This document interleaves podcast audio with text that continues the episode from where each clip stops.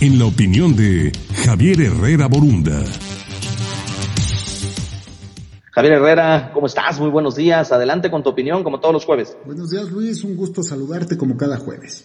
Este martes debatieron por primera vez Trump y Joe Biden. Fue un intercambio tenso, poco ordenado, plagado de interrupciones, lo cual generó un despliegue de ideas truncas y muchos ataques. A mi parecer, un ejercicio cívico vergonzoso. Uno de los temas que más me llamó la atención en el debate fue la referencia al voto postal.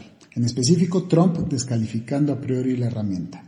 El voto por correo o voto postal no es una herramienta nueva en la elección, desde hace tiempo existe. Principalmente es utilizado por miembros del ejército que se encuentran apostados fuera del territorio y mediante correo tradicional envían sus boletas debidamente requisitadas para que sean contabilizadas. En el 2016, cerca de un cuarto del electorado optó por usar esa modalidad, es decir, 33 millones de votos fueron emitidos así, y nunca se dudó de la veracidad de los mismos.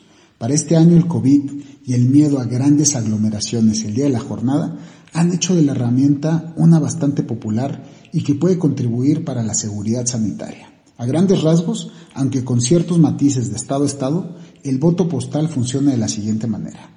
Es una prerrogativa que tienen que solicitar los electores que sienten van a ausentarse el día de la elección. En ese caso, lo deben de solicitar a la autoridad estatal para que le pueda emitir una boleta con antelación para que ejerza el voto y lo envíe a un centro de acopio mediante correo postal. No hay evidencia digna que diga que el voto mediante correo incremente la posibilidad de fraude electoral, ya que el proceso tiene ciertos candados de seguridad que hace difícil se pueda usurpar la personalidad del posible elector.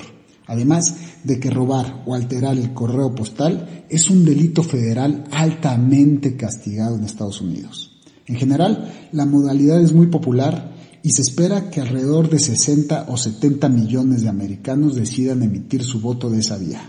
El problema estriba en el tiempo que tardará el conteo final, ya que legalmente solo se puede empezar a contar las boletas una vez que cierren las casillas, y tener tantos millones de boletas físicas retrasará significativamente el conteo.